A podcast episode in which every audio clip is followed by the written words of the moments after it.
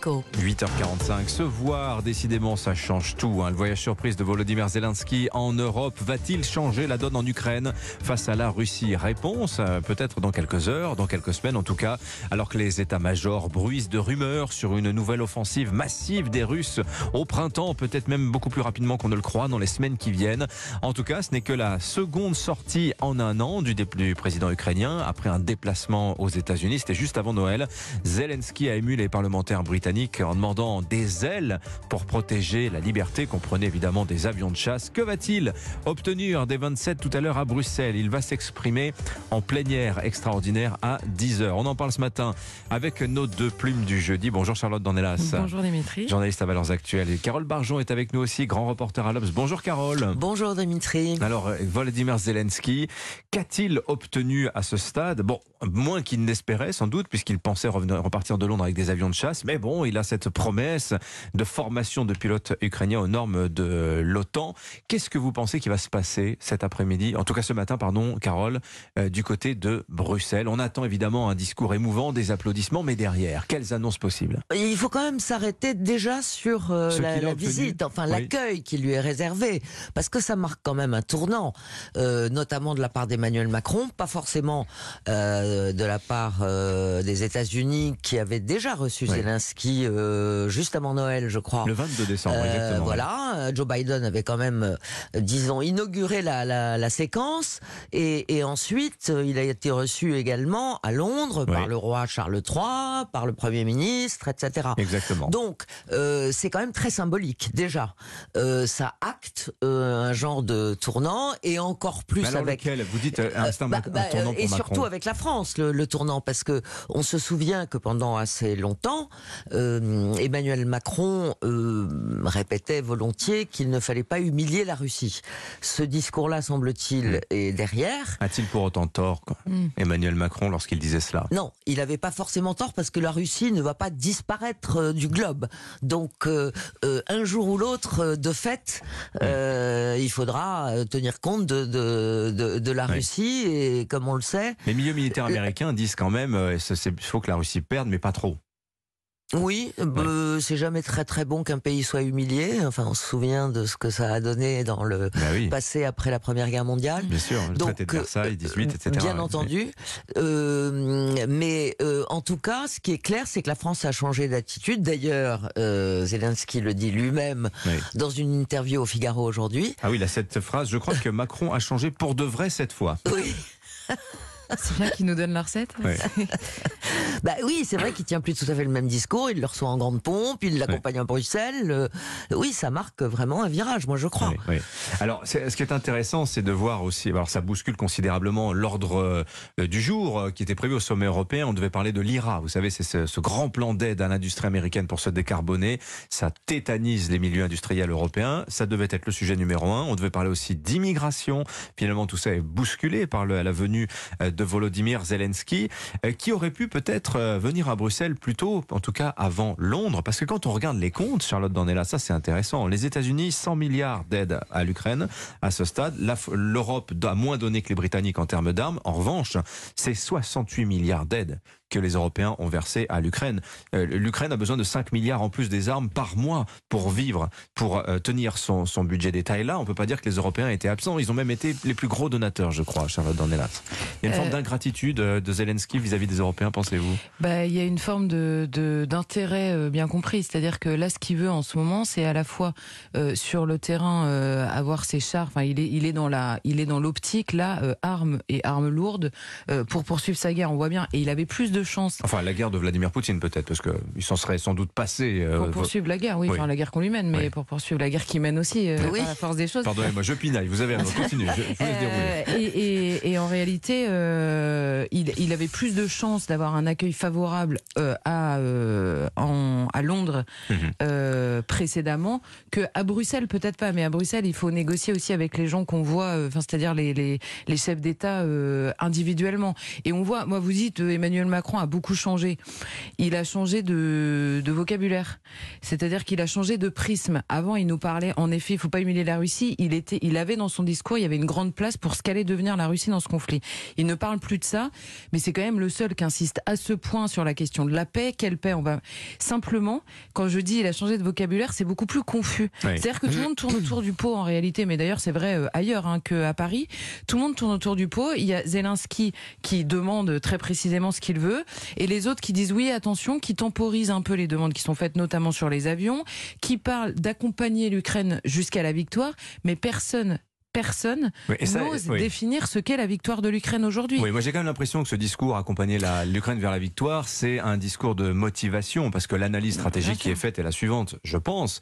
C'est-à-dire qu'on se rend compte que le temps joue pour les Russes, ils ont la masse pour eux, ils ont le temps pour eux, mm. le dégât économique, il est plutôt du côté de l'Ukraine que, que des Russes, et euh, finalement, euh, voilà, le pourrissement qui est en train de se mettre en place est défavorable aux Ukrainiens, d'où cette nécessité de surge, c'est-à-dire de donner plus d'armes pour accélérer. Mais d'ailleurs, Zelensky lui-même parle dans son interview, euh, il parle beaucoup du temps euh, il est obsédé par le temps. Absolument, il, est obsédé par le temps. secondes dans une minute. Et exactement, qu'une seconde vaut, vaut beaucoup plus qu'une seconde dans ce qu'il vit et dans ce que vit le peuple ukrainien, et que donc il y a urgence. Bon, euh, maintenant, est-ce qu'il sera entendu? C'est toute la question, parce que euh, oui, Charlotte disait à juste titre que personne ne définit exactement ce que pourraient être les conditions d'une paix. Et, euh, est-ce que ce sera une paix aux conditions des Ukrainiens, c'est-à-dire avec les frontières ukrainiennes euh, Avec la Crimée surtout. Et, et, la Crimée, euh, dont euh, Zelensky rappelle dans son interview qu'il n'a jamais pu aborder ce sujet avec les Ukrainiens, euh, comment dire, quand euh, ils ont parlé des accords de Minsk, avec qui, les Européens, qui n'étaient pas avec, pardon, avec les Européens, excusez-moi, avec Angela Merkel voilà, et Macron. que, que c'est un sujet qui était inabordable. On lui dit, répondait toujours non, plus tard, plus tard, plus tard. Donc oui, euh, c'est quoi euh, l'objectif? Qu'est-ce que hmm. c'est qu'une qu'une victoire? Ça, ça reste à définir. Alors ce matin, dans le, les pages du Figaro Vox, euh, l'ancien ministre de la Défense, j'ai oublié son nom. Euh, pardonnez-moi, comment s'appelle-t-il déjà? Pierre Lelouch, pardonnez-moi. Ah publie une longue tribune dans laquelle il explique euh, son point de vue assez pessimiste hein, sur le cours des choses. Il dit, il ressent les choses. Et on est dans un vrai climat d'été 14 avec ses déclarations martiales sur euh, l'Ukraine va gagner, etc. Et lui, sa prévision, sa prédiction, si je puis dire, c'est que ce climat de pourrissement qui oblige les Européens, les Occidentaux à donner toujours plus d'armes à l'Ukraine, nous entraîne irrémédiablement pardon, vers la co-belligérance. Et qu'est-ce qui va se passer? C'est que si les Russes se sentent battus, vont-ils attaquer la Pologne Et s'ils attaquent la Pologne et qu'il y a une riposte au temps, que va-t-il se passer? Y aura-t-il déclenchement d'armes nucléaires? Bref, il est obsédé par cette inquiétude d'un engrenage infernal vers la guerre totale, Charlotte Dornelas. Ah, et puis Pierre Lelouch a pour lui l'avantage de la cohérence depuis le premier jour de cette guerre, c'est-à-dire qu'il prévient justement sur la question de l'engrenage et le risque d'engrenage euh, à nos portes en l'occurrence. Mais il y, a, beaucoup de, personnes ou même de personnalités politiques, et là je pense notamment euh, euh, dans les autorités européennes, européiste, euh, quand vous vous enfermez dans un discours moral sur la guerre, c'est un piège en fait. Vous ne pouvez plus euh, derrière avoir la moindre retenue, donc vous vous empêchez d'aborder le seul sujet qui compte, à savoir pourquoi exactement, quel est le but euh, de ce soutien dans la guerre, c'est-à-dire quand est-ce que l'Ukraine considère avoir gagné, tout en n'ayant pas une humiliation totale de la Russie, hmm. qui risque de se retourner contre non seulement l'Ukraine, les pays voisins qui le savent très bien, qui sont dans une panique. je dis pas que c'est simple. La peur que la guerre s'étende doit-elle nous faire vouloir la victoire de la Russie. Je, ne dis pas, que je dis pas que c'est simple. Je dis que c'est d'autant plus compliqué qu'on mélange en permanence le discours de, de, réalisme, on va dire, par rapport à l'agression russe initiale mhm. et à la défense euh, ukrainienne, à une espèce de, de, moraline. Enfin, je veux dire, Ursula von der Leyen, faut l'écouter. Je suis pas sûre qu'elle soit très spécialiste euh, de la guerre, ce qui est pas un reproche, mais dans ces cas-là, on s'abstient, on, va dire. Oui, mais le, le, réalisme me conduit aussi à dire que la Russie, euh, qu'on ne sait pas jusqu'où peut aller la Russie. Et de ce point de vue-là, oui, les Occidentaux sont obligés de tenir compte aussi Hmm. des visées de la Russie. Bah, On ne sait pas ce que veut Poutine exactement. Jusqu'où il est prêt à aller.